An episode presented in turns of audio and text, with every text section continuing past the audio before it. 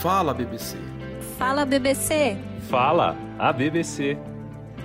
Podcast Fala a BBC. Sejam bem-vindos ao Fala a BBC. Aqui é um espaço da BBC onde vamos trazer para vocês conteúdos informativos e explicativos relacionados ao seu cotidiano. Fique ligado e acompanhe este canal para saber todas as notícias e novidades. A BBC, conectada com você.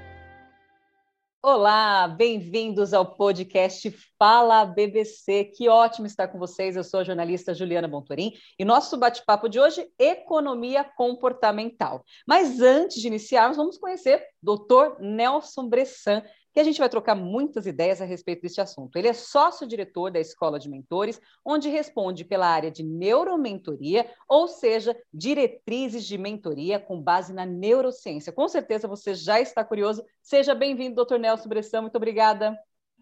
Muito obrigado, eu que agradeço e estou à disposição de todos os ouvintes da BBC com certeza um bate-papo que vai atrair muita gente, mas a gente já começa. Por que, que as pessoas devem se interessar ainda mais por economia comportamental?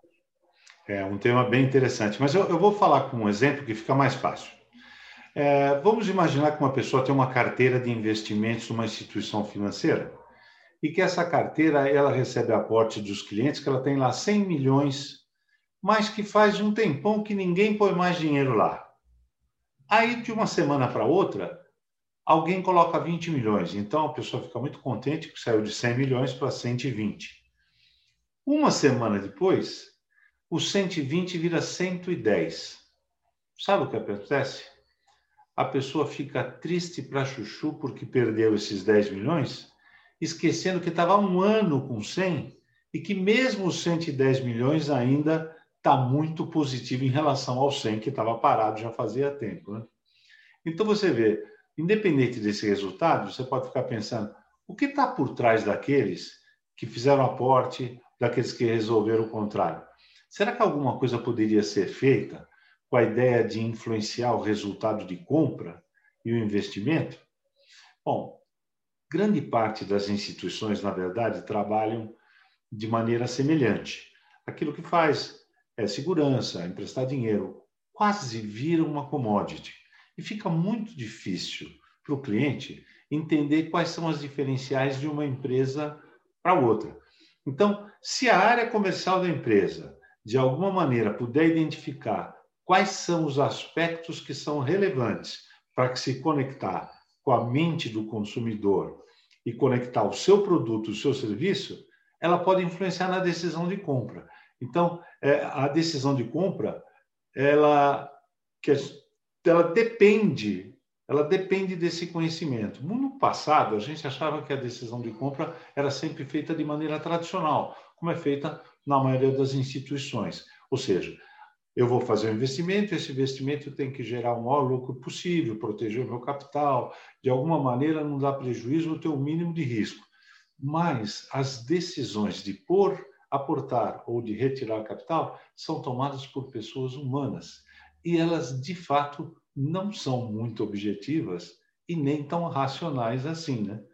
Dessa maneira, a gente não pode desconsiderar quando fala do mundo econômico a influência desses fatores emocionais que precisam ser estudados e que precisam ser avaliados, porque hoje eles fazem parte do mundo econômico.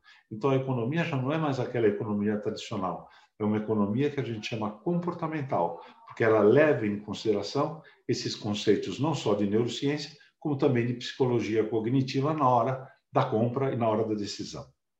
Com certeza. Então, o pessoal que está nos ouvindo, que é da área de vendas, que tem toda essa área né, de economia, já fique atento ao comportamento, porque hoje nós vamos aprender muito, eu garanto para vocês, porque já entrevistei o Dr. Nelson numa, próxima, numa última oportunidade e foi incrível. E agora, nessa pergunta, ó, como é que a área que se relaciona diretamente com o cliente consegue usufruir desses conhecimentos, tanto em neurociência, que já foi citado aqui, como em psicologia cognitiva? Bom, uh a pessoa que vende, a pessoa que é da área comercial, ela não pode se fixar apenas em fazer bom negócio, mas ela tem que entender que a atuação dela tem um objetivo mais nobre, que é melhorar a vida e propiciar momentos felizes para o cliente. E mais que isso, se possível, afastar os medos. E olha que não são poucos os medos que os clientes têm. Para que a gente possa fazer isso, a gente precisa entender como funciona o cérebro do cliente. O que ele usa, o que ele tem relevância na hora que ele decide fazer ou não fazer alguma coisa é, conhecer, né, a era do conhecimento mesmo, conhecer o comportamento como um todo. Sabemos que existem muitos teóricos também na área, né, do assunto, com essa base de conhecimento. Mas quais são os maiores pensadores em economia comportamental e como que eles acabam a, contribuindo, né, a maneira que eles acabaram contribuindo? Ok. Dois se destacam, que é Kahneman e Thaler. É, Kahneman é o ganhador do Prêmio Nobel de 2002 e no livro Rápido e Devagar, Duas Formas de Pensar, um livro maravilhoso, ele falava que toda tomada de decisão ela usa dois sistemas. Um dos sistemas ele chamou de S1, que é um sistema que age de forma automática, ele é intuitivo. Quer ver? Eu vou fazer uma pergunta para você, vamos ver se é... Fica atenta, Juliana. Pão com... Pão com... Manteiga. Na hora, você não pensou meia vez. Você usou o que o Kahneman chamaria de sistema 1. Mas se eu te perguntar 17 vezes 22? Ah, meu Deus do céu, conta assim rapidinha? Já hum... vai ficar difícil, né? Vai. Então, o Kahneman diz que a gente tinha um sistema 1 que é automático, intuitivo, rápido, não gasta energia, que a gente usa a maior parte das vezes. E o sistema 2, que é esse mais lento, quando tem alguma coisa importante em jogo. Então, o sistema 1 é um atalho que a gente usa para ser bem rápido, para dar resposta fácil. Mas, de vez em quando, o que acontece? Ele erra. E cada vez que ele erra, são poucas vezes, felizmente, mas de vez em quando ele erra, aparecem aquilo que a gente chama de erros sistemáticos, heurísticas, vieses, que podem levar, numa decisão, a pessoa a tomar prejuízo, por exemplo. Perfeito. Vale responder a pergunta 374? Aquela que fica na conta da cabeça. Mas é, é. ótimo, porque eu adoro bate-papo contigo, que é cheio de exemplo. A gente precisa exemplificar para que o pessoal fique na cabeça, sabe muito bem do que está falando. E dá para a gente explicar o que são erros sistemáticos e suas consequências? Porque aprender claro, com os erros é fundamental também, né, doutor Nelson? Claro, é, sem dúvida. Vamos lá. Bom, sempre que a gente tem que decidir alguma coisa, a gente usa uma dinâmica no cérebro. Alguma coisa está acontecendo fora da gente, a gente tem que perceber bem depois a gente processa o que está vendo, o que está ouvindo, com todos os nossos sentidos, cinco sentidos, e no final a gente toma uma decisão. Muito bem. Suponha que de alguma maneira você enxergue mal, de alguma maneira você está vendo mal, o que você está vendo não está tão claro assim para você. Você está com uma ilusão cognitiva, a gente chama isso de ilusão de conhecimento. Você, de fato, está agindo como se aquilo fosse verdadeiro, mas não é verdadeiro e aí você acaba decidindo de uma maneira inadequada ou ineficiente. Tá? Então, a, a heurística é isso, é um atalho mental que a maioria das vezes dá certo, mas de vez em quando erra. Vamos dar um exemplo para você entender melhor. Vamos supor que você tenha um investimento que você tem na sua instituição financeira e que o lucro no ano anterior foi de 25%. Esse número, ele serve para você de âncora, é um número de referência para você. Aí você vai oferecer para o cliente um serviço que diz assim: olha, esse serviço deve render 35%.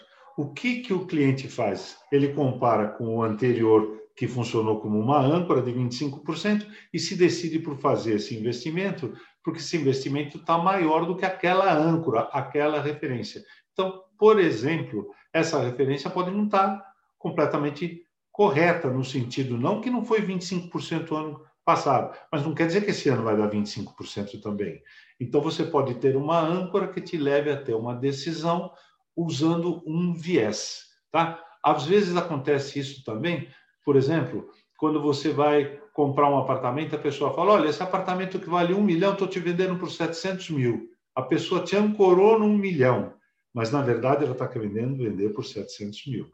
Então, isto pode levar a um erro, esse erro de avaliação, a gente chama de heurística e viés. Perfeito. E a, eu, a, me volta uma pergunta também, falando que você citou o pensador Robert Thaler.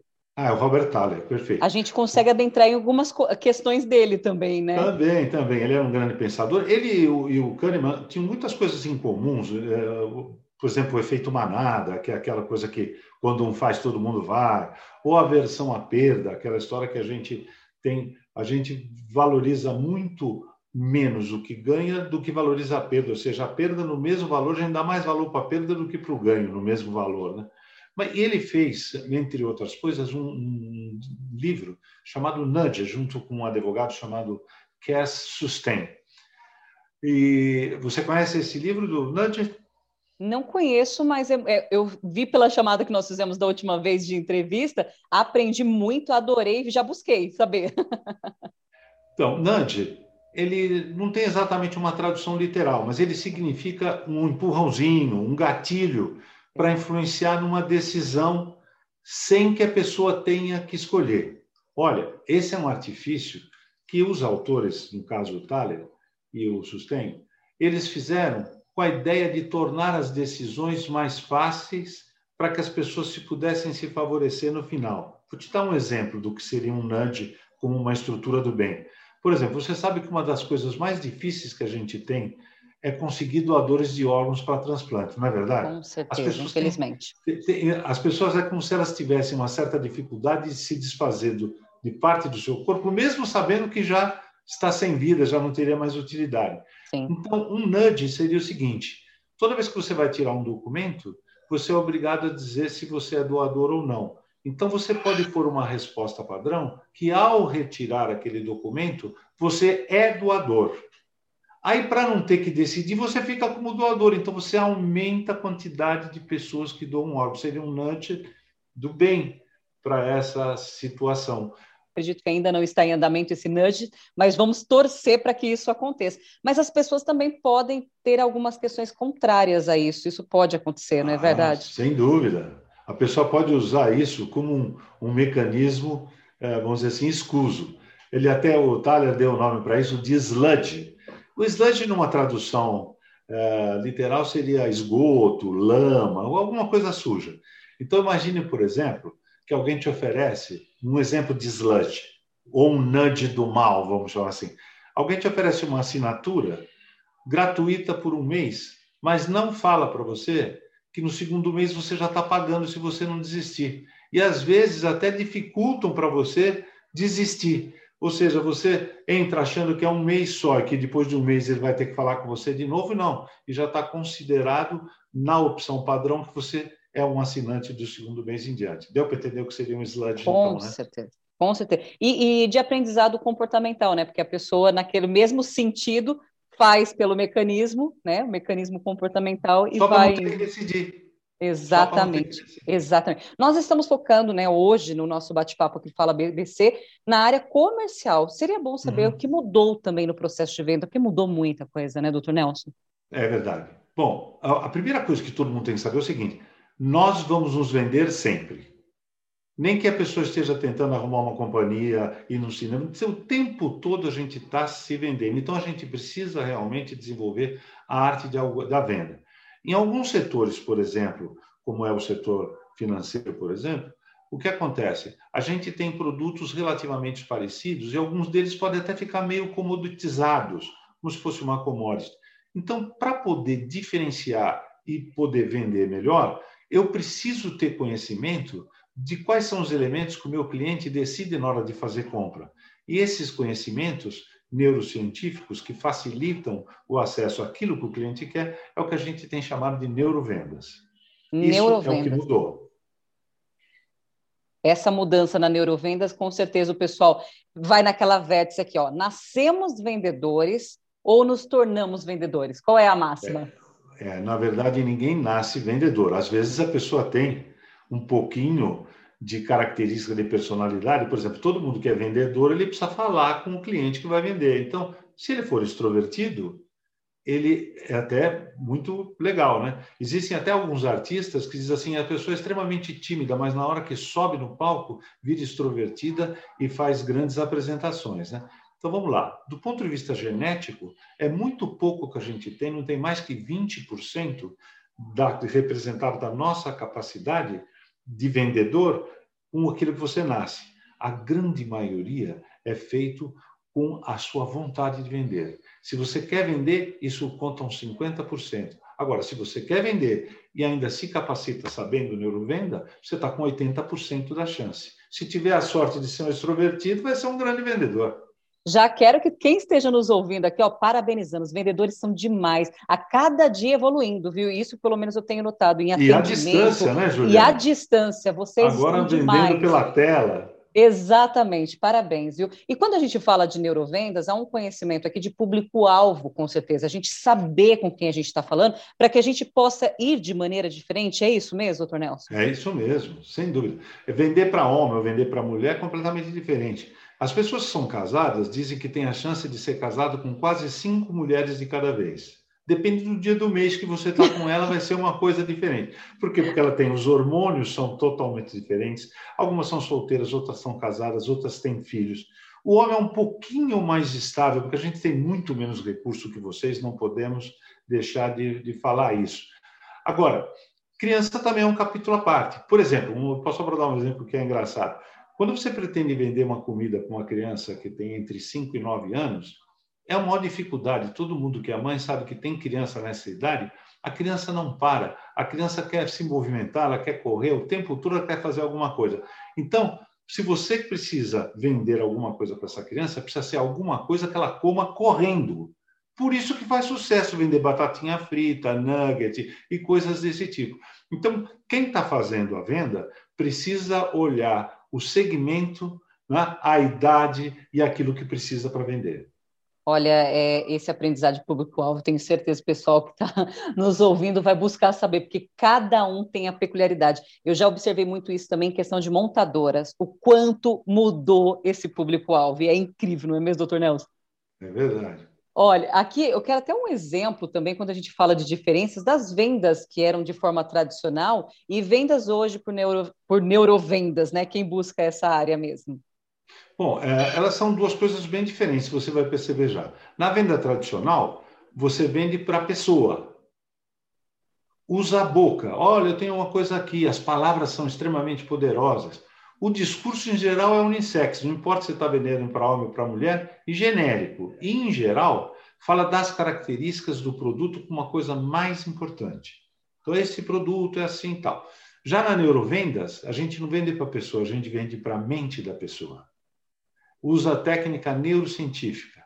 Você usa todo o seu corpo e todos os sentidos, faz um discurso diferenciado, se é para homem, para mulher, para criança, assim por diante, de maneira que você consiga preencher todos os espaços e todos os vazios emocionais e os medos que aquela pessoa tem. Repare que a venda é completamente, gritantemente diferente usando ou não a neurovendas. Nossa, e cabe uma aspas, agora que nós usamos máscaras, né? Hoje aqui a gente está online, então a gente não está de máscara, o álcool em gel está aqui do lado mesmo, a gente sempre mantendo isso, né? Mas gente, uhum. o uso da máscara para um vendedor que tem que falar com os olhos, porque a gente entende a fala com a boca, né? Mas Exatamente. hoje falar ainda mais com os olhos, então, quando o, o senhor acaba citando que fala-se com o corpo e preenche os vazios, é incrível essa fala, viu? Parabéns. Interessa o tom de voz, a maneira como você fala, como, a maneira como está seu corpo, tudo. Com certeza, perfeito. Como agora eu quero um resuminho para a gente falar do processo que leva à decisão de compra, que é o que todo vendedor quer. É lógico. Bom, antes de falar sobre isso, vou falar um pouquinho só de uma divisão que existe no sistema nervoso, que é para poder entender essa decisão de compra. Se a gente pudesse dividir de uma maneira muito didática o nosso sistema nervoso, eu dividiria que a parte mais de baixo, que é essa parte que está aqui, a gente chama de cérebro reptiliano. É o cérebro instintivo. Ele serve para dizer se você está com fome, com sede, faz o teu coração bater, você respirar. Você vê, Juliana, você está respirando aí, mas você não está pensando, ah, agora vou respirar, agora vou inspirar. A natureza faz tudo isso para você. Esse é o cérebro instintivo. Um pouco para cima dele, nós temos mais no meio o cérebro emocional, também chamado sistema límbico. Ele já avalia as coisas de um pouco diferente. Não é só para sobrevivência. Ele quer saber se está fazendo bem ou mal. Se aquilo é uma coisa para você se aproximar ou para fugir? Aquilo te dá medo ou te dá satisfação de estar junto? Então, é o emocional. E o terceiro e último, que seria a cobertura. Então, o instintivo é o térreo, o emocional é o primeiro andar e a cobertura, aquele luxo, é o racional. No racional, eu ganho, como diz o nome racional, raciocínio. O que, que é o raciocínio? É a minha capacidade de ter imaginação, usando o que eu tenho na memória, para projetar o futuro. Então, de uma maneira resumida, num eu tenho preocupação de viver, um instintivo, só sobrevivência. No segundo, eu quero saber como está o aqui agora, isso aqui está bem ou não está bem, é o emocional.